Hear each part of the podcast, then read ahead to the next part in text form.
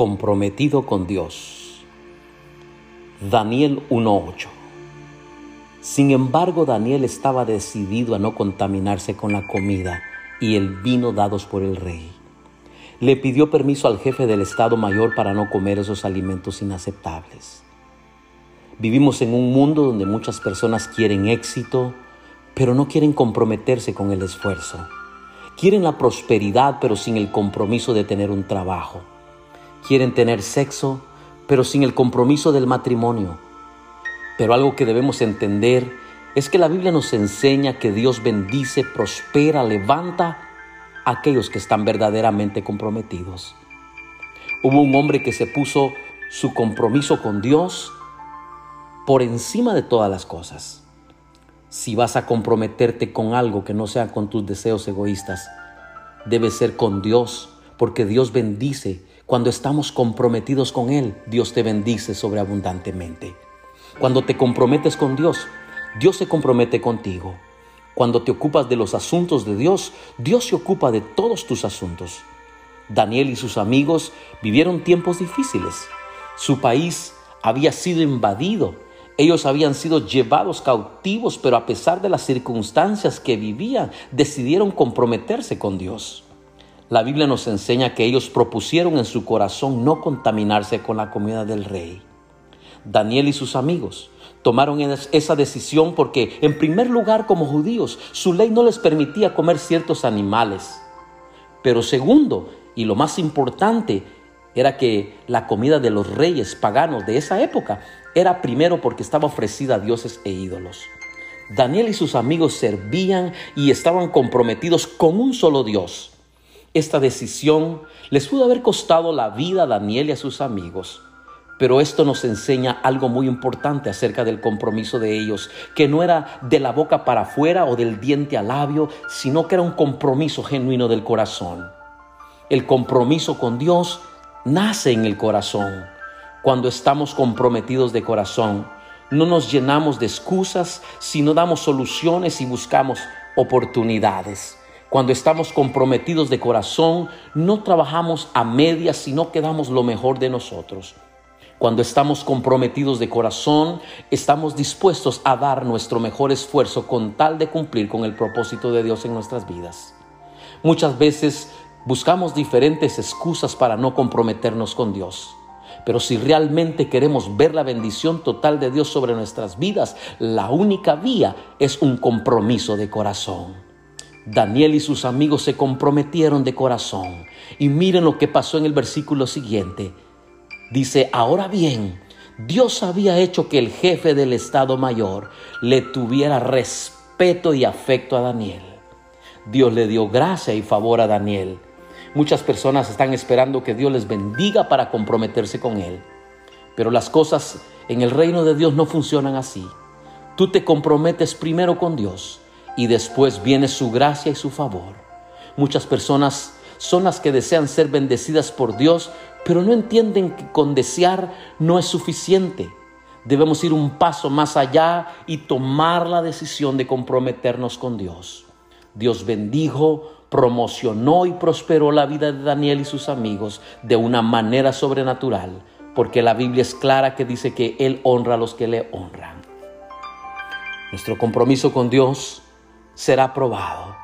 Este punto es muy importante porque vemos cómo el compromiso es tan claro y clave en nuestra vida.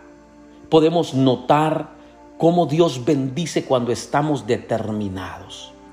Muchos en este tiempo dicen estar comprometidos, pero eso es en medio de la prueba y de la adversidad que están comprometidos. Al salir de la situación se olvidan y revelan el corazón de esa persona. Es importante mencionar que Daniel y sus amigos no eran los únicos que estaban preparados para servir en la casa del rey. Eran muchos, quizás cientos que se estaban preparando, pero vemos que solo Daniel y sus amigos se atrevieron a comprometerse de corazón. La pregunta es, ¿por qué?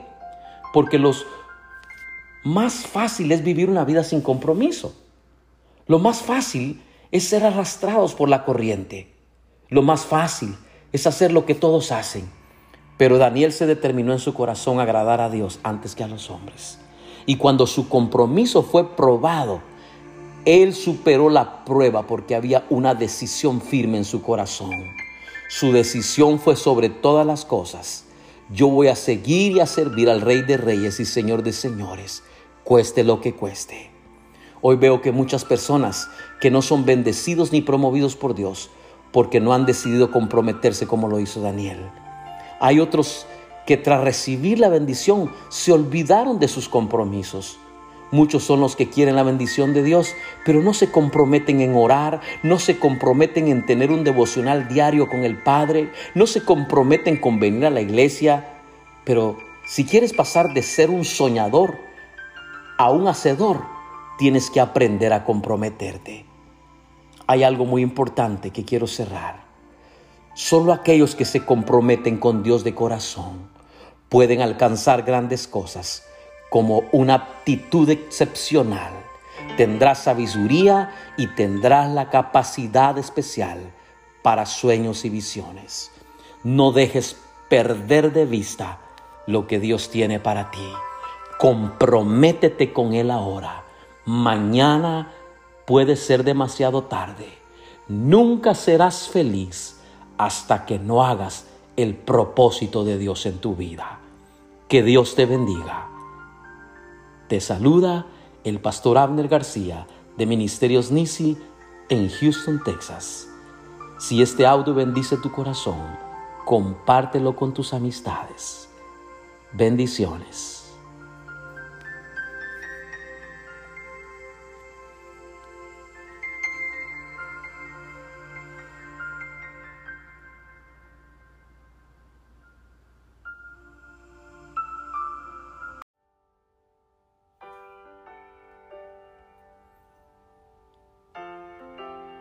En tus tormentas, Dios está allí. Mateo capítulo 14, verso 22 al 24. Y la barca estaba en medio del mar, azotada por las olas, porque el viento era contrario. Jesús y sus discípulos se encontraron en más de una ocasión con una tormenta, y nosotros en el viaje de la vida tendremos que enfrentar seguramente más de una tormenta pero algo que quiero que sepas en este día es que Dios está allí en medio de tus tormentas. Muchas de las tormentas que tuvieron que cruzar los discípulos de Jesús aparecieron cuando trataban de avanzar. No siempre las tormentas aparecen como consecuencia de que estamos haciendo las cosas mal. Muchas veces es el enemigo el que está soplando una tormenta para no permitirnos avanzar en la vida cristiana. Y es como si en el momento que tú tomas la decisión, yo voy a mejorar mi vida, yo voy a conseguir un trabajo, me voy a levantar en mi ministerio, voy a casarme, el enemigo ya está planeando qué va a hacer para desanimarte y hacerte retroceder. Las personas que logran alcanzar su máximo potencial en la vida y cumplen con su destino son aquellas que no huyen a la tormenta, sino aquellas que se atreven a enfrentar su tormenta sabiendo que Dios está, está presente. Tu tormenta puede venir en forma de un problema, puede ser una circunstancia adversa, puede ser una enfermedad o una situación difícil financiera o familiar. Llámese como se llame, tu tormenta con Jesús puedes cruzarla, tu tormenta puedes llegar al otro lado de la ribera, llegar sanos y salvos. La buena noticia es que hay bendición detrás de cada tormenta. Jesús les dijo, ten ánimo, yo soy, no tengan temor. Lo primero que va a querer venir a tu vida en un momento de adversidad es desánimo y temor. Y es por eso lo primero que Jesús les dice a sus discípulos, ánimo, yo soy, no tengan temor. Nos desanimamos porque perdemos de vista a Dios y pensamos que estamos solos en medio de la tormenta.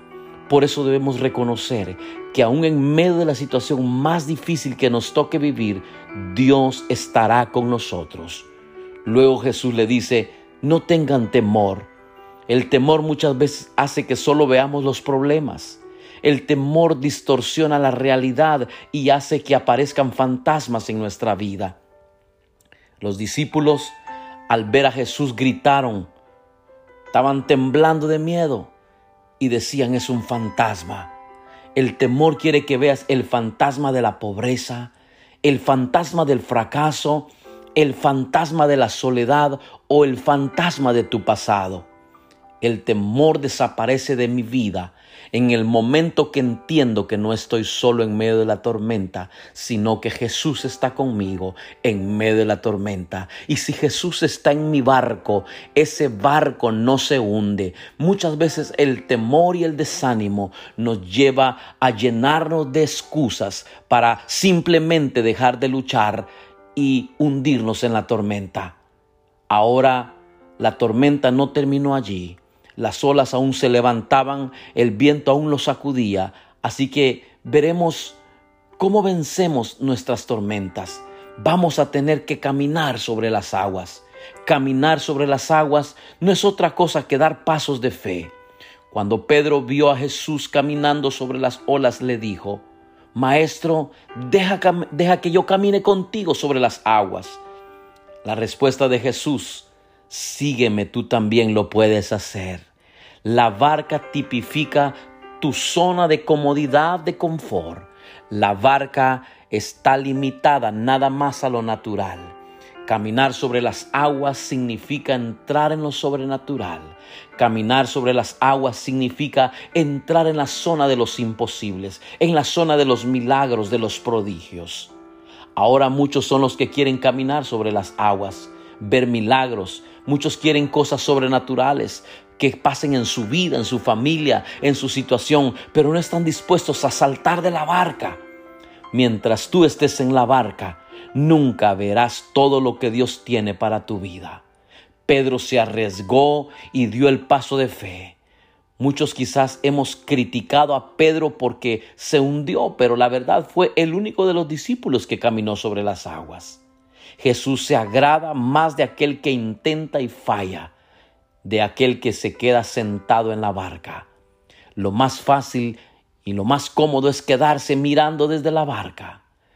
Lo que realmente requiere de fe y coraje es salir de nuestro conformismo y dar el salto y empezar a caminar. No mires las circunstancias. Pedro se hundió en el momento que dejó de ver a Jesús y puso sus ojos en la tormenta. Si quieres vencer la tormenta, no puedes enfocarte en el problema.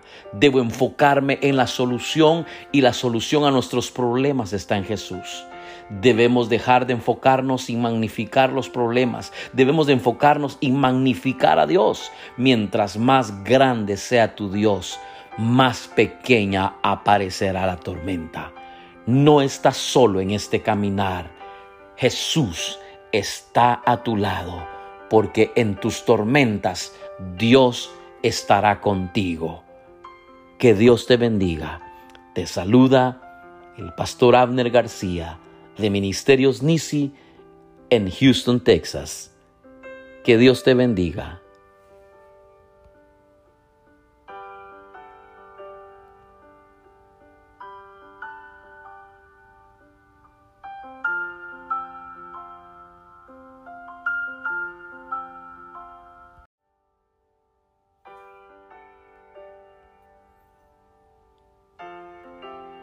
En tus tormentas, Dios está allí.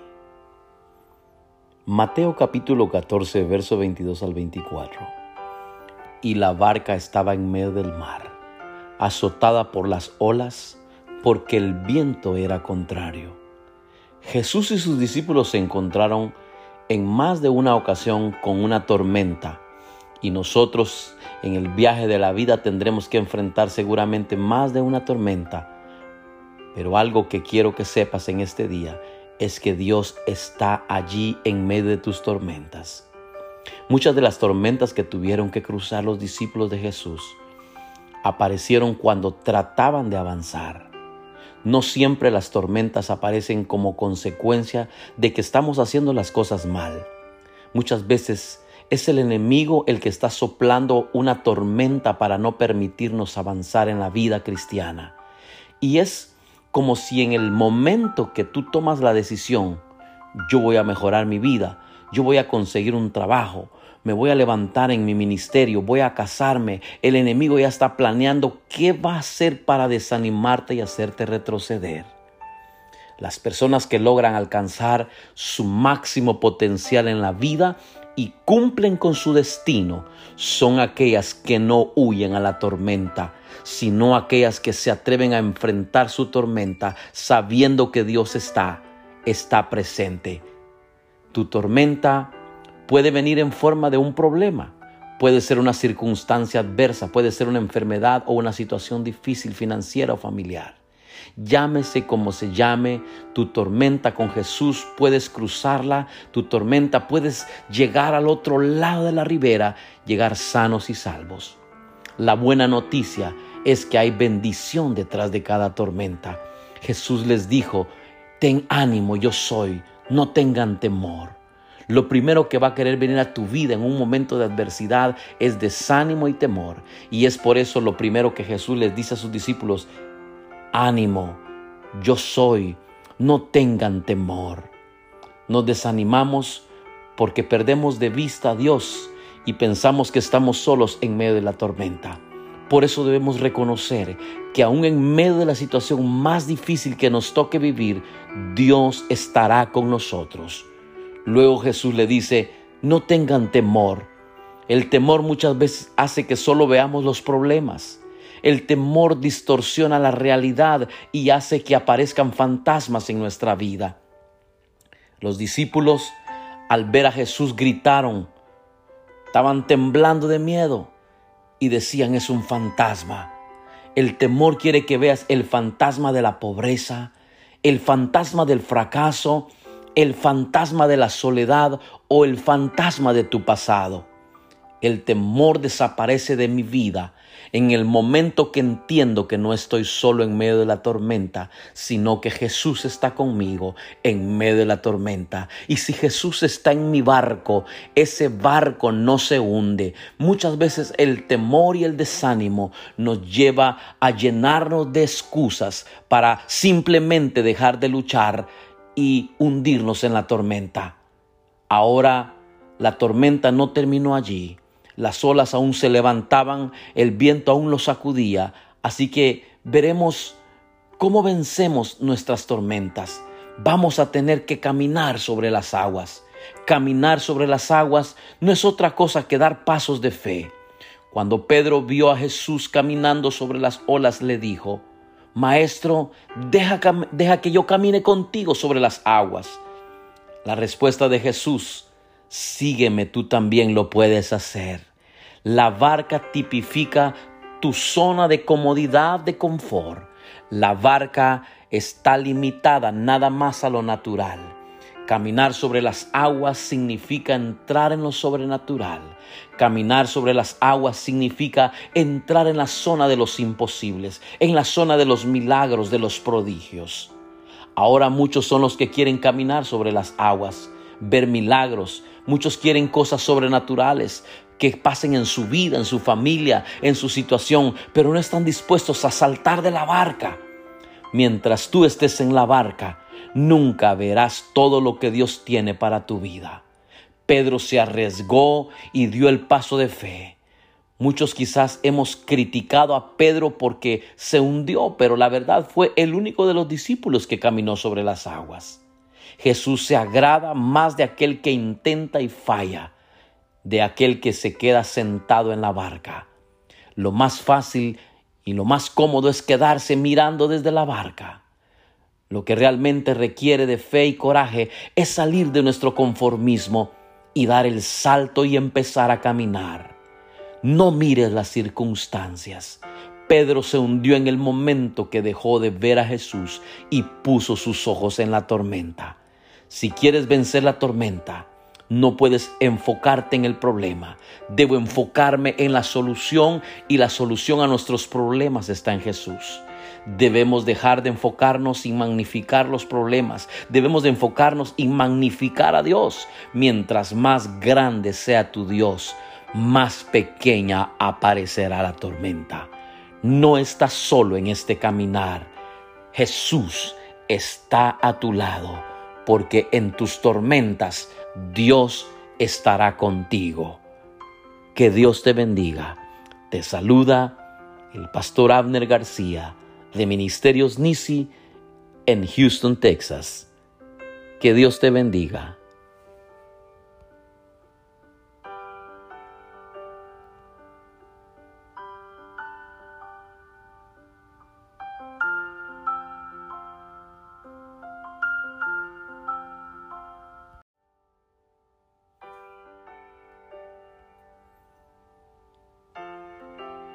En tus tormentas, Dios está allí. Mateo capítulo 14, verso 22 al 24. Y la barca estaba en medio del mar, azotada por las olas, porque el viento era contrario. Jesús y sus discípulos se encontraron en más de una ocasión con una tormenta, y nosotros en el viaje de la vida tendremos que enfrentar seguramente más de una tormenta. Pero algo que quiero que sepas en este día es que Dios está allí en medio de tus tormentas. Muchas de las tormentas que tuvieron que cruzar los discípulos de Jesús aparecieron cuando trataban de avanzar. No siempre las tormentas aparecen como consecuencia de que estamos haciendo las cosas mal. Muchas veces es el enemigo el que está soplando una tormenta para no permitirnos avanzar en la vida cristiana. Y es como si en el momento que tú tomas la decisión, yo voy a mejorar mi vida, yo voy a conseguir un trabajo, me voy a levantar en mi ministerio, voy a casarme, el enemigo ya está planeando qué va a hacer para desanimarte y hacerte retroceder. Las personas que logran alcanzar su máximo potencial en la vida y cumplen con su destino son aquellas que no huyen a la tormenta, sino aquellas que se atreven a enfrentar su tormenta sabiendo que Dios está, está presente. Tu tormenta puede venir en forma de un problema, puede ser una circunstancia adversa, puede ser una enfermedad o una situación difícil financiera o familiar. Llámese como se llame, tu tormenta con Jesús puedes cruzarla, tu tormenta puedes llegar al otro lado de la ribera, llegar sanos y salvos. La buena noticia es que hay bendición detrás de cada tormenta. Jesús les dijo, ten ánimo, yo soy, no tengan temor. Lo primero que va a querer venir a tu vida en un momento de adversidad es desánimo y temor. Y es por eso lo primero que Jesús les dice a sus discípulos, ánimo, yo soy, no tengan temor. Nos desanimamos porque perdemos de vista a Dios y pensamos que estamos solos en medio de la tormenta. Por eso debemos reconocer que aún en medio de la situación más difícil que nos toque vivir, Dios estará con nosotros. Luego Jesús le dice, no tengan temor. El temor muchas veces hace que solo veamos los problemas. El temor distorsiona la realidad y hace que aparezcan fantasmas en nuestra vida. Los discípulos al ver a Jesús gritaron, estaban temblando de miedo y decían es un fantasma. El temor quiere que veas el fantasma de la pobreza, el fantasma del fracaso, el fantasma de la soledad o el fantasma de tu pasado. El temor desaparece de mi vida en el momento que entiendo que no estoy solo en medio de la tormenta, sino que Jesús está conmigo en medio de la tormenta. Y si Jesús está en mi barco, ese barco no se hunde. Muchas veces el temor y el desánimo nos lleva a llenarnos de excusas para simplemente dejar de luchar y hundirnos en la tormenta. Ahora la tormenta no terminó allí las olas aún se levantaban, el viento aún los sacudía, así que veremos cómo vencemos nuestras tormentas. Vamos a tener que caminar sobre las aguas. Caminar sobre las aguas no es otra cosa que dar pasos de fe. Cuando Pedro vio a Jesús caminando sobre las olas, le dijo, Maestro, deja, deja que yo camine contigo sobre las aguas. La respuesta de Jesús sígueme, tú también lo puedes hacer. La barca tipifica tu zona de comodidad, de confort. La barca está limitada nada más a lo natural. Caminar sobre las aguas significa entrar en lo sobrenatural. Caminar sobre las aguas significa entrar en la zona de los imposibles, en la zona de los milagros, de los prodigios. Ahora muchos son los que quieren caminar sobre las aguas, ver milagros. Muchos quieren cosas sobrenaturales que pasen en su vida, en su familia, en su situación, pero no están dispuestos a saltar de la barca. Mientras tú estés en la barca, nunca verás todo lo que Dios tiene para tu vida. Pedro se arriesgó y dio el paso de fe. Muchos quizás hemos criticado a Pedro porque se hundió, pero la verdad fue el único de los discípulos que caminó sobre las aguas. Jesús se agrada más de aquel que intenta y falla, de aquel que se queda sentado en la barca. Lo más fácil y lo más cómodo es quedarse mirando desde la barca.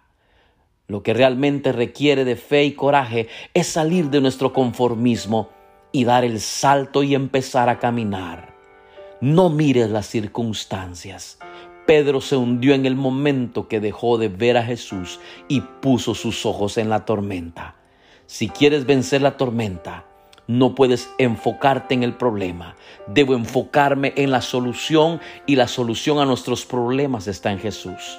Debemos dejar de enfocarnos y magnificar los problemas. Debemos de enfocarnos y magnificar a Dios. Mientras más grande sea tu Dios, más pequeña aparecerá la tormenta. No estás solo en este caminar. Jesús está a tu lado, porque en tus tormentas Dios estará contigo. Que Dios te bendiga. Te saluda el pastor Abner García de Ministerios Nisi en Houston, Texas. Que Dios te bendiga.